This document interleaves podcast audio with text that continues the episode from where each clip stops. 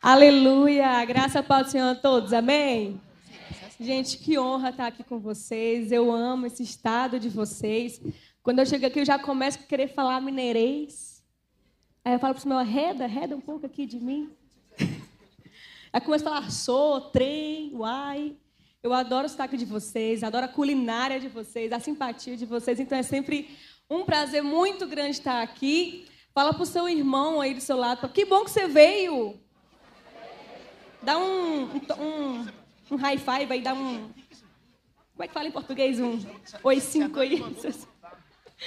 Diz assim, que bom que você veio, você está lindo, está cheiroso hoje. Faz um, um elogio mineirês. Tá cheiroso demais, senhor?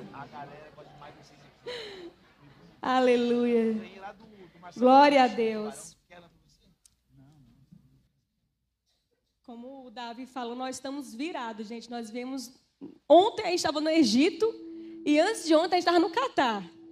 E Deus realizou esse sonho na nossa vida. Foi muito emocionante. Nós nunca tínhamos ido para esses países. Nunca tinha assistido uma Copa do Mundo, nem quando foi no nosso país nós tínhamos condição de, de ver um jogo. Era algo muito fora da nossa realidade. Mas ali foi cumprimento de promessa de Deus na nossa vida. Uma, em um ano, nós trabalhamos com internet, somos influenciadores. Teve um ano que uma marca muito grande nos procurou e era um momento de crise financeira que nós estávamos vivendo. E essa marca falou assim: Ó, oh, nós queremos que você faça parte do nosso time. Vai ter uma viagem para Paris e você vai fazer parte desse time que vai para Paris. E eu fiquei super empolgada. E eles falaram assim: Ó, oh, e o salário, o cachê que a gente vai oferecer é de 40 mil reais. E eu e Samuel ficamos: Meu Deus, aleluia, glória a Deus. Só que eles terminaram dizendo assim: só tem uma condição. A gente quer que vocês mudem um pouco o conteúdo de vocês, porque é muito crente. É, é, muito religioso o conteúdo de vocês. Então, se você puder mudar um pouco os assuntos que vocês falam, vai melhorar e a gente fecha o contrato. Naquele momento, eu olhei para o Sam, ele olhou para mim, a gente ficou assim, se olhando e falou: Isso aqui não é de Deus para a gente. Nós dissemos não para aquela oportunidade, nós rejeitamos aquela oportunidade. E não foi com tristeza, porque nós sabíamos que aquilo não vinha de Deus para nós. Nem tudo que é bonito, nem tudo que é atrativo, nem tudo que parece bom, nem tudo que parece que está dando certo é o certo de Deus para você. E naquele momento a gente nem ficou triste, a gente falou assim: Amém, não é de Deus. A gente não quer fazer parte de, um time como esse, de pessoas que pensam assim. Não é para a gente. Depois daquele dia, passaram-se alguns anos e Deus honrou a gente. Hoje nós já visitamos mais de 20 países. Sem negar os nossos princípios, sem deixar de falar de Deus, sem deixar de pregar. Pelo contrário, há quatro meses atrás nós estamos abrindo uma igreja, estamos implantando uma igreja em Maceió, que é um lugar bem difícil de abrir igreja, mas nós estamos lá para a honra e glória do Senhor. E quando a gente foi para lá, Deus já deu uma outra direção para a gente, porque eu trabalho com internet e propaganda e publis, e Deus falou para a gente que nós tínhamos que rejeitar alguns trabalhos para ter mais tempo na igreja. Então a nossa renda por trabalhos que nós deixamos de fazer caiu, então nós estamos vivendo com 20% do que nós tínhamos antes. Mas nós nunca fomos tão prósperos em Deus. Nós nunca vivemos tanta prosperidade em Deus. E não é para nós, não é simplesmente para nossa casa, é para abençoarmos pessoas. É para incentivarmos e financiarmos projetos. Na nossa igreja, nós não temos uma padaria comunitária, mas nós nos reunimos, nós estamos financiando uma padaria comunitária de outra igreja, irmã nossa, lá em Maceió onde as crianças podem comer pão, onde vai gerar emprego para aquela comunidade, que é uma das comunidades mais carentes de Maceió. Então a gente entende que tudo aquilo que Deus coloca na sua mão, Ele faz prosperar. Tudo aquilo que Deus coloca na sua mão, se for da vontade dEle, se você não negociar, Ele vai fazer prosperar. Então, se eu puder te dar um conselho, nunca rejeite os princípios do Senhor. Nunca negocie nada em troca da presença do Senhor. A presença do Senhor, ou melhor, nunca negocie nada que faça você perder a presença do Senhor. Se for preciso, negocie todas as outras coisas, perca todas as outras coisas, mas não abra mão da presença de Deus na sua vida. Foi isso que Moisés fez quando quando Deus falou para ele: Olha, você pode ir para a terra prometida com o povo de Israel, mas eu não vou com vocês. E Moisés se recusou a ir. Ele falou: Se a tua presença não for conosco, não nos faça sair desse lugar. Se for preciso, negocie qualquer coisa, mas não negocie a presença de Deus na sua vida. Negocie contratos, negocie amizades, negocie relacionamentos amorosos, qualquer coisa que te distancie de Deus. Negocie qualquer coisa, mas não abra mão da presença de Deus na sua vida. Amém? Você pode abrir a sua Bíblia em Êxodo 3. Vamos ler o que diz essa palavra. Diz assim, Êxodo 3, versículo 1. Moisés pastoreava o rebanho de seu sogro Jetro, que era sacerdote de Midian. Um dia levou o rebanho para outro lado do deserto e chegou a Horebe, o monte de Deus. Ali o anjo do Senhor lhe apareceu numa chama de fogo que saía do meio de uma sarça. Moisés viu que, embora a sarça estivesse em chamas, ela não era consumida pelo fogo. Versículo 3. Que impressionante, pensou. Por que, que a sarça não se queima? Vou ver isso de perto. O Senhor viu que ele se aproximava para observar, e então, do meio da sarça, Deus o chamou, dizendo: Moisés, Moisés. Eis-me aqui, respondeu ele. Então disse Deus: Não se aproxime, tire a sandália dos seus pés, pois o lugar em que você está é terra santa. Você pode dizer amém por essa palavra? Não existe avivamento sem a presença de Deus. E existem certas coisas que eu e você podemos fazer para que nós estejamos sensíveis e atraiamos a presença de Deus para a nossa vida. E nesse versículo, nesses, nessas mensagens que nós lemos aqui agora, eu tenho algumas coisas para compartilhar com o seu coração, que se você aplicar na prática, você vai experimentar a presença de Deus na sua vida como nunca antes. Muitas pessoas mandam mensagem para a gente e perguntam assim: que, que eu faço para ouvir a voz de Deus?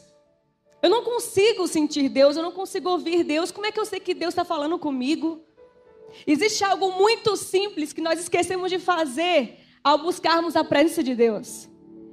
E isso aqui está representado no que Moisés está passando. Veja bem, Deus não gritou de longe para Moisés: Moisés, Moisés.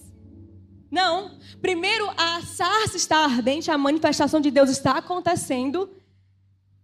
E em segundo, Moisés se aproxima para ver. Deus só fala com Moisés quando Moisés se volta para Deus. Assim que Moisés volta a sua atenção para Deus, então ele começa a falar com ele. Começa a imaginar aqui que Moisés está vendo algo em comum. Ele estava pastoreando as suas ovelhas, as ovelhas do seu sogro, na verdade. E ele vê algo em comum uma planta, a sarça era como se fosse um arbusto seco, nem era uma árvore extraordinária, era algo muito simples. Mas ele, ela pegava fogo e não se consumia, e aquilo chamou a atenção de Moisés. A Bíblia fala que ele viu, se admirou e falou: Ué, gente, que curioso, eu vou lá dar uma olhada. Se Moisés fosse mineiro, ele ia dizer: Uai, trem é esse? Que está queimando, eu vou lá dar um, um, me aproximar um cadinho para dar uma olhada. Se fosse cearense, Moisés ia dizer: Ué, gente, mas menino, Gente, eu não posso nem falar isso direito porque as pessoas podem não entender. Mas o cearense, a gente tem uma expressão que quando a gente não sabe o que é aquilo, a gente fala, diabo é isso. Diabo é isso. Mas ele não podia falar isso não porque era Deus, era, não era o diabo, era Deus que estava ali. Diabo é isso. Deus quer isso, me respeita. Se fosse gaúcho, ele dizer, bom, chama os guri ali. Me caiu os buteados do bolso. Pegar um chimarrão aqui para nós. Mas imagine que Moisés viu o negócio, ficou curioso e ele se aproximou. E é nesse momento que Deus fala com ele, quando Moisés se aproxima dele. Então, se você me perguntar, Fabiola, por que é que eu não escuto Deus? Porque ele não tem a sua atenção. Deus não fala com você se ele não tiver a sua atenção. Assim que Deus tem a atenção de Moisés, então ele fala: Moisés, Moisés, tira a sandália dos seus pés. A terra que você está é santa. Ele começa a falar com Moisés, mas assim que Moisés volta a sua atenção para ele. E muitas vezes nós não estamos ouvindo Deus porque nós não estamos dando atenção a Ele. Nós não fechamos a nossa porta no nosso secreto e buscamos a face do nosso Senhor. Muitas vezes nós dividimos a nossa atenção, o nosso dia a dia com os nossos afazeres, a nossa, a nossa correria, a nossa rotina acelerada, e nós não desaceleramos para ouvir a voz de Deus. Nós não damos a nossa atenção para Deus. Então Ele está falando, mas nós não estamos ouvindo, porque Ele está falando com aqueles filhos dos quais Ele tem a atenção. Às vezes nós passamos muito tempo no celular, muito tempo em redes sociais, muito tempo saindo com amigos e pouco tempo voltando a nossa atenção para Deus. Em Tiago capítulo 4, versículo 8 diz: "Aproximem-se de Deus e Deus se aproximará de vocês". Nós queremos que Deus esteja presente na nossa vida, mas nós não somos presentes diante de Deus. Nós queremos que Deus se aproxime de nós, mas nós não nos aproximamos de Deus. E Tiago 4 ainda continua dizendo: Pecadores, limpem as mãos, e vocês que têm a mente dividida, purifiquem o coração. Pecadores. O original da palavra pecadores significa aquele que erra o alvo. Sempre que Deus deixa de ser o maior alvo da nossa atenção, significa que alguma outra coisa ou um, algum outro alguém está sendo o alvo maior da nossa atenção. E nós pecamos quando colocamos outro algo ou outro alguém no lugar de Deus na nossa vida. Timothy Kelly fala no seu livro Deuses Falsos que tudo aquilo que toma o lugar de Deus no seu coração, tudo aquilo que você gasta mais tempo, tudo aquilo que você se dedica mais, tudo aquilo que, que queima mais em você do que Deus se torna um ídolo no seu coração. Às vezes é um time de futebol que pode virar um ídolo no seu coração. Às vezes é uma Shein que pode virar um ídolo no seu coração. Às vezes é um dorama. Mas eu não estou sentindo Deus falar isso, não. Alguém sussurrou aí, mas. tudo aquilo que você gasta mais tempo fazendo, tudo aquilo que te atrai mais, que, tem, que gera mais prazer no seu coração em fazer isso, se torna um ídolo no seu coração, porque rouba o espaço de Deus na sua vida. Então, se você quer ter mais intimidade com Deus, se você quer ouvir mais a voz de Deus, se você quer sentir mais a presença de Deus, primeiro passo, volte a sua atenção para Deus. Fala para o seu amigo aí do seu lado, volta a sua atenção para Deus. Coloca a sua atenção naquilo que importa. Segunda coisa que Moisés fez aqui, que atrai a presença de Deus. Não a presença comum, mas a presença extraordinária de Deus. Talvez você já ficou curioso a respeito disso. Quando Deus fala para Moisés: Moisés, tire a sandália dos seus pés, porque a terra em que você está é santa. Eu não sei o que você pensa, o que passa na sua cabeça quando você ouve essa expressão, mas por muito tempo, quando eu na escola bíblica dominical, cresci na igreja, eu ouvi essa expressão, ficava pensando, por que, que Deus fez questão de que Moisés tirasse as sandálias do pé dele? Eu imaginava que era porque a, sandália estava suja e tinha que se purificar, então tira a sandália suja dos seus pés, porque o lugar que você está aqui é santo, não pode ter sujeira. E, gente, sabe o que eu percebi nessas viagens, esses países que Deus permitiu a gente ir? Tanto em Israel, que nós fomos em agosto, nós demos uma volta ao mundo, passamos por Israel, e agora, ontem, nós estávamos no Egito, e nessa região, que é a região onde Moisés vivia, o tipo de solo é um solo de deserto, uma poeira fina, e eu estava de chinela aberta, assim, uma rasteira, e não tem como só a sandália ficar suja. Se seu, suas sandálias estão sujas, seu pé está imundo, está além de sujo. Então não era por causa disso que Deus falou para Moisés tirar as sandálias. Não é porque as sandálias dele estavam sujas, porque as sandálias estariam tão sujas quanto os pés e vice-versa. Uma coisa engraçada é que em um dos países que nós passamos, acho que foi na Etiópia, eu entrei no banheiro e tinha um aviso assim bem grande dizendo assim: proibido lavar o pé na pia. E eu até fiz um stories e falei, gente, proibido lavar o pé na pia. Eu fiquei assim olhando, é um aviso incomum, mas se tem aviso, tem história. Se tem uma placa, tem história. Alguém lavou o pé na pia. E ontem, quando a gente tinha acabado de voltar do passeio lá nas pirâmides, eu olhei pro meu pé e estava imundo. Eu falei, gente, que vontade de lavar o pé na pia. Nunca pensei que eu ia entender o contexto cultural. Porque lá não tinha chuveiro nos banheiros. Então as pessoas, se elas quisessem lavar os pés, só podia ser na pia mesmo. Mas tudo isso é para te fazer entender do porquê que Deus pediu para Moisés tirar a sandália dos pés. Não foi por conta de sujeira, não foi por conta disso. Se você for caminhar em Maceió, que agora você é meu convidado e você pode ir para aquelas praias maravilhosas, se sentir em casa. Se a gente estiver caminhando na areia e eu e você estivermos de chinelo ou de sapato, e eu te falar assim: você está conseguindo sentir a areia entre seus dedos? Você vai conseguir sentir? Você não vai conseguir, você precisa primeiro tirar a, chinela, as sandálias, colocar o seu pé na areia, e então você vai sentir a areia. Preste atenção, a única coisa que estava entre aquele solo que naquele momento era sagrado, porque a presença de Deus estava ali, então Deus falou: essa terra em que você está é santa. A única coisa que separava aquele solo do pé de Moisés era o chinelo. Quando Deus disse para Moisés: tire as sandálias, ele estava dizendo, em outras palavras, tire tudo aquilo que está entre eu e você.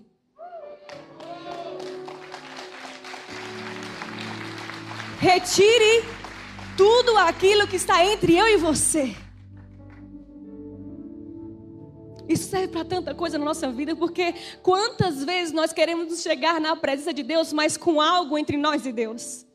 Às vezes é um perdão não liberado para alguém que te feriu, para alguém que te magoou. De repente, essa pessoa não merecia mesmo o seu perdão, mas que coincidência, nós também não merecemos o perdão de Deus. Ele assim liberou sobre nós.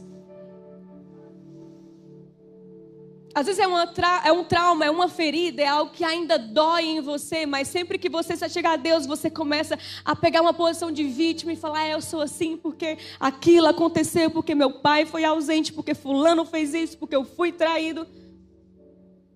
Às vezes nós chegamos diante de Deus com rótulos, com máscaras. Às vezes nós chegamos na presença de Deus e nós não somos totalmente transparentes diante de Deus. Nós vemos com palavras bonitinhas e oramos só pelas áreas que a gente quer que Deus abençoe. E nós não rasgamos o verbo com Deus, falando a verdade, falando tudo que está no nosso coração, falando tudo aquilo que, que tem acontecido na nossa vida. Tem muitas pessoas que têm assuntos que elas nunca tocaram com Deus. E elas esquecem que Deus vê tudo, que Deus ouve tudo. E não é porque Ele contempla tudo que não precisa ser falado por você, porque é diferente quando você mostra para Ele e fala: Senhor, eu estou te entregando essa área da minha vida, eu quero que o Senhor haja na minha vida. Eu não quero que, que tenha nada entre eu e você. Eu não sei o que é que tem entre você e Deus ultimamente. Se é um vício, se é um pecado de estimação se é inveja, se é fofoca, se é pornografia, eu não sei o que há entre você e Deus, mas se Deus falasse hoje para você, tire isso entre mim e você, tire isso do nosso meio, o que seria esse isso? O que seria esse algo que Deus te pediria para você retirar? Eu já tirei muitas coisas da minha vida que estavam entre mim, Deus. Já terminei um relacionamento com um rapaz que ele era muito gente boa. Ele era um rapaz querido, minha família gostava dele, era um rapaz trabalhador, me tratava bem. Mas quando eu orava a nosso respeito, Deus falava para o meu coração que não era ele, que ele não queimava por Jesus, ele não tinha aquela sede, ele, era, ele só frequentava a igreja e eu estava em outro ritmo, Deus me puxando para mais perto dele e ele não me acompanhava. E eu sentia Deus falando para mim, Fabiola, ele não combina com o que eu tenho para você, ele não me busca como você me buscado. O que eu tenho para você tem que ser alguém que, que ama muito a mim.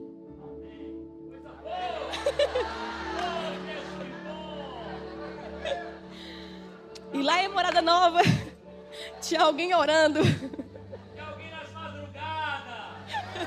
Intercedendo. Tinha alguém nas madrugadas intercedendo. E eu terminei esse relacionamento e eu fiquei triste. Não muito, tá, meu amor? Só um pouquinho.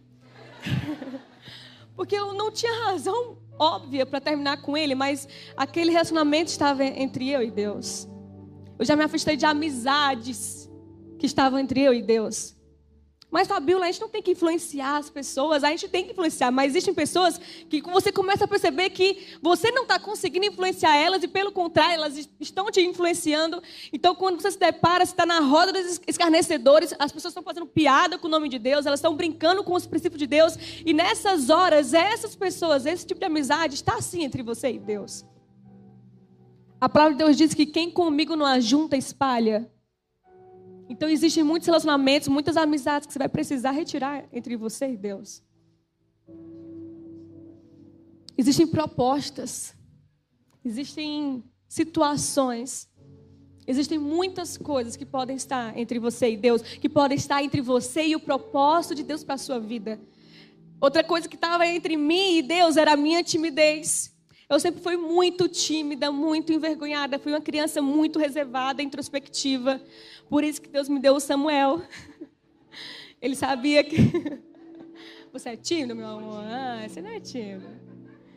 Quando a pastora Dani me chamou, gente, eu que erro, gente. Quando a pastora Dani me chamou para dançar aqui na frente, eu, Senhor, Maranata, volta Jesus agora. Pode não parecer, como é, meu bem? Hã? Ah, ele está tá me lembrando aqui. Que eu comecei a gravar. Gra... Eita, espírito do gago, em nome de Jesus, sai. Eu comecei a gravar vídeos na internet porque eu não tinha amigos. Eu sempre fui muito tímida, então não tinha realmente muitos amigos. Aí eu passava meu tempo sozinha, aí eu gravava vídeos, porque para mim era muito fácil falar sozinha com a câmera, mas era muito difícil falar com pessoas, como vocês. Pessoas, gente. Então eu lembro que eu sempre fui muito tímida, muito envergonhada, e isso me impedia de viver o que Deus tinha para minha vida. Muitas vezes você fala, ah, mas esse é meu jeito. Deus entende, porque foi Ele que me criou, Ele me fez assim. Mas a verdade, Deus te criou, mas sempre haverá momentos de subir de nível, momentos de transformação, momentos de você negar a si mesmo, momentos de dizer sim para Deus e não para você. Então, se existe de repente algum, algo na sua personalidade, no seu temperamento que te impede de se lançar na presença de Deus, no propósito dele para a sua vida, então busque em Deus uma transformação. Não aceite isso em você. A timidez tem raiz no orgulho, se você não sabe. Porque é o orgulho de passar vergonha, de entrar numa situação constrangedora, do que vão pensar de você. Então a timidez, em muitos casos, ela nos afasta, ela, ela fica entre nós e Deus, entre o propósito de Deus para a nossa vida. Não permita que isso aconteça no seu caso. Em outros momentos eu precisei lidar com traumas na minha vida para hoje estar fazendo o que eu faço. Hoje Deus me chamou para ser pastora com o meu marido em Maceió, só que eu era uma filha de pastor traumatizada como a maioria dos filhos de pastores estão traumatizados. Dani, você faz terapia, terminou, parou, foi só uma época. Parou, né? Funcionou, deu certo. Tá aqui hoje, né? Porque deu certo. Lembra perdão. É, é sobre isso, gente. Então, não combinaria comigo estar aqui hoje, não combinaria com, com quem eu era, com as coisas que eu vivia, que eu fazia, que eu pensava. Mas tudo isso que ficava entre mim e Deus, eu lancei fora para me aproximar mais da presença de Deus. Assim como Moisés teve acesso à presença de Deus, e ali ele tirou o que ficava entre ele e Deus, e ele experimentou Deus falar com ele. Naquele momento, Deus começou a passar direções para Moisés e começou a falar para Moisés que ele iria usá-lo para libertar o seu povo da escravidão no Egito. E sabe o que é interessante? Moisés começa a falar para Deus, acho que em Êxodo 4, ele começa a dizer: Mas Deus, quem sou eu para ir lá? Eles não vão me ouvir, eu não sou digno, eu não sou preparado. Mas se você analisar a história de Moisés, você vai ver que ele era uma pessoa ótima e ideal para falar com, com o Faraó. Afinal de contas, Moisés, ele era um hebreu, mas ele não foi criado por hebreus, ele foi criado por egípcios. Ele foi criado pela filha de Faraó. Ele recebeu uma educação incrível. Ele era altamente capacitado, altamente inteligente. Só que a insegurança de Moisés veio porque muitas coisas aconteceram. Ele matou um egípcio, ele fugiu, ele está agora morando num deserto. Ele agora é só um pastor de ovelhas, está pegando muito sol na cabeça. E é naquele momento que ele está tão fora de quem ele era, ele está tão vazio de tudo que ele sabia, que Deus o está chamando. Deus o estava chamando naquele momento porque, sabe, o, o momento que Deus levou Moisés para o deserto não foi por acaso. Aqui o deserto é a fase da nossa vida onde Deus nos esvazia para nos encher. Quando Moisés tentou libertar o povo de Deus, o povo de Israel, com a sua própria força, ele acabou assassinando um homem. Os israelitas nem respeitaram ele. Quando ele tentava se impor, ele falou: Quem é você? Vai matar a gente também? Então ele fugiu. Porque não era com a força dele que Deus queria usá-lo. Não é com a sua força que Deus vai te usar. Não é com a sua capacidade que Deus vai te usar. Não é com a sua inteligência. Não é com, com os seus dons. Não é com seus contatos. Não é com sua rede de amizades. Não. Deus vai te esvaziar para te encher. Então Ele vai te usar. Deus não divide a glória dele com ninguém. E às vezes ele não só nos esvazia do que nós sabemos, do que nós já temos de intelecto, de sabedoria, às vezes ele nos esvazia dos nossos medos, da nossa, da nossa insegurança, da nossa timidez, dos nossos traumas, das nossas feridas. Porque quando você se achega diante de Deus e mostra tudo isso diante dele e entrega para ele, ele vem de encontro com você, então ele derrama o bálsamo sobre as suas feridas. E as suas feridas agora não são mais feridas, elas são cicatrizes. E a diferença de uma cicatriz para uma ferida é que a cicatriz ela conta uma história de cura. E agora você pode ter autoridade e legalidade para abençoar outras pessoas naquela área que você tanto sofreu antes. Sabe outra pessoa que sofreu muito no Egito? José, o príncipe do Egito, que antes de ser governador, ele foi escravo. Se a sua vida está difícil hoje, lembra de José, porque ele foi traído e vendido pelos próprios irmãos. Ele foi escravizado, ele foi acusado injustamente, ele foi preso, ele foi esquecido na prisão. Só que José mal podia imaginar que aquela fase difícil da vida dele não podia se comparar com tudo que Deus ainda iria fazer na vida dele. O favor de Deus estava sobre Moisés e de escravo ele se tornou governador do Egito. Ele sofreu muito, ele chorou muito, mas ele teve dois filhos. O segundo filho ele chamou de Efraim. Sabe o que significa? Deus me fez prosperar na terra da minha aflição. Eu acho isso muito forte. Eu declaro na sua vida que assim como José, você vai prosperar na terra da sua aflição. A área da sua vida onde você mais tem chorado é onde você mais vai sorrir. A área da sua vida onde você mais tem experimentado escassez vai ser a área onde você mais vai experimentar prosperidade de Deus sobre você. E eu não falo sobre dinheiro, eu falo sobre prosperidade em Deus, que abrange todas as áreas da nossa vida, é plenitude em Deus, é uma vida em abundância com Deus. Eu declaro que a fase da sua vida, a área da sua vida, onde você mais foi marcada pelo pecado, superabundará a graça de Deus sobre você. Essa fase difícil vai virar testemunho na sua vida. Essa fase difícil não é só sobre você, mas é sobre algo que Deus está fazendo em você para continuar fazendo através de você. Eu tenho certeza que hoje o que eu vivo na minha vida é, totalmente misericórdia e graça de Deus. Deus tem nos feito prosperar na terra da nossa aflição. E ainda existem muitas áreas onde nós ainda somos muito afligidos, mas que um dia nós iremos prosperar em nome de Jesus. Fala para o seu amigo, para a sua amiga do seu lado, fala assim: Deus vai te fazer prosperar na terra da sua aflição. Aleluia, Jesus. Tu és fiel, Jesus.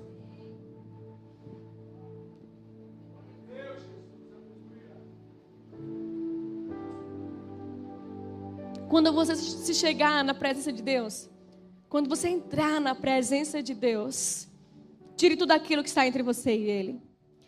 Tem uma mulher que Deus, ou melhor, tem uma mulher que Jesus exaltou a forma de agir dela. Essa mulher chega aos pés de Jesus e ela começa a lavar os pés de Jesus, ela derrama um perfume caro nos pés de Jesus. Tem uma outra mulher que em outra situação ela, ela chora aos pés de Jesus, ela lava os pés de Jesus com as lágrimas dela, então ela seca com os seus cabelos. E nessa segunda mulher, esse segundo exemplo, ela tinha uma má fama. Ela era uma prostituta. E muitos religiosos naquela época, naquele momento que estavam com Jesus, começaram a cochichar. Ó, se ele fosse mesmo filho de Deus, ele saberia quem está tocando nela. Quem, em quem, é, por quem ele está sendo tocado. Eles começaram a comentar: ele não é o filho de Deus? Por que, está deixando uma pecadora tocar nos pés dele? Mas aquela mulher não deixou que o pecado dela, o passado dela, os rótulos dela ficassem entre ela e Deus, entre ela e o Filho de Deus. Naquele ambiente ali, ela foi a única que reconheceu ele como filho de Deus. E ela o adorou com tudo que ela tinha, de todo o coração, sem máscara, sem rótulos. Simplesmente ela e Jesus. E Jesus falou que essa adoração, esse ato de adoração, seria reconhecido em todo lugar, em toda a história.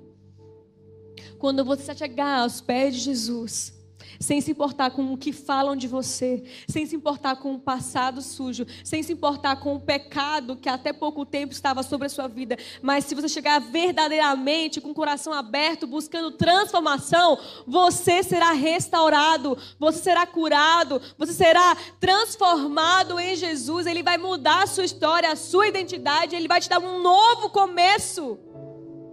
Tudo isso se você chegar a ele como você é sem mentira, sem, sem escolher, sem medir, sem escolher quais áreas da sua vida você vai apresentar a Ele. Lá em Mateus 6 diz: quando você entrar no seu quarto em secreto, fechar a sua porta e buscar o seu pai, o seu pai em secreto te responderá. Uma coisa que nós não notamos, que nós não nos atentamos, é que no original, esse quarto não se refere ao quarto em que eu e você dormimos. Você pode sim buscar a Deus no seu quarto, mas esse quarto aqui se refere a outra coisa. Esse quarto no original era Tameion, e Tameion significava o quarto onde eles guardavam as ferramentas de trabalho. Era o quarto da bagunça.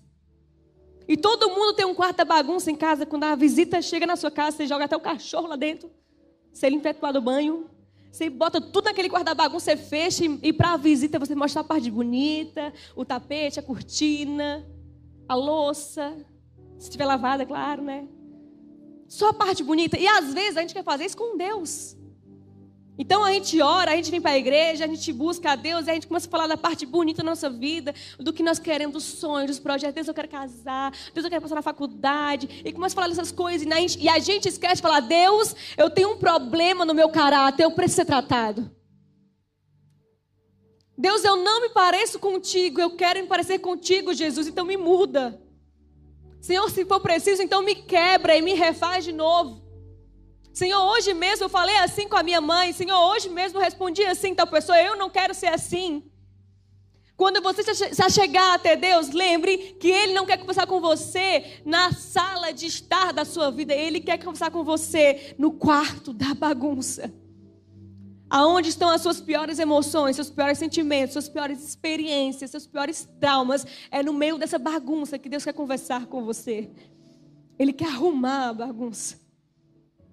Ele quer te tratar, ele quer te curar, ele quer te transformar. Outra coisa que eu quero que você aprenda a respeito da presença de Deus, naquela época,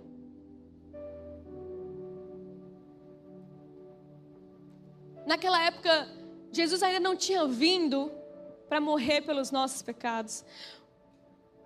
Ainda existia uma separação entre nós e Deus. O povo precisava de um sacerdote, um sumo, ou melhor, um sacerdote, e Deus enviou o sumo sacerdote, que era Jesus. Naquela época, Moisés está aqui diante de Deus, e aquele lugar, aquele ambiente, aquela terra, se tornou santa quando a manifestação de Deus veio sobre ela. Só que após Jesus morrer numa cruz por mim, por você, algo muito poderoso aconteceu. Agora você é esse lugar. Agora é você que carrega a presença de Deus.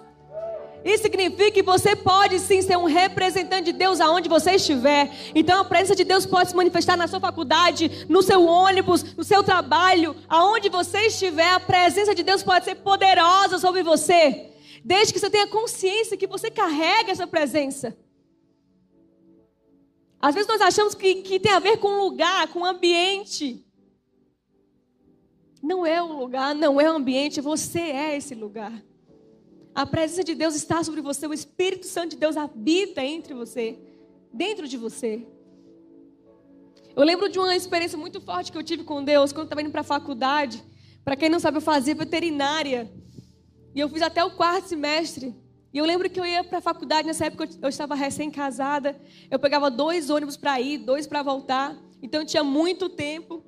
E eu lembro que eu colocava o fone de ouvido e teve um dia que eu comecei a ouvir aquele louvor da Heloísa Rosa.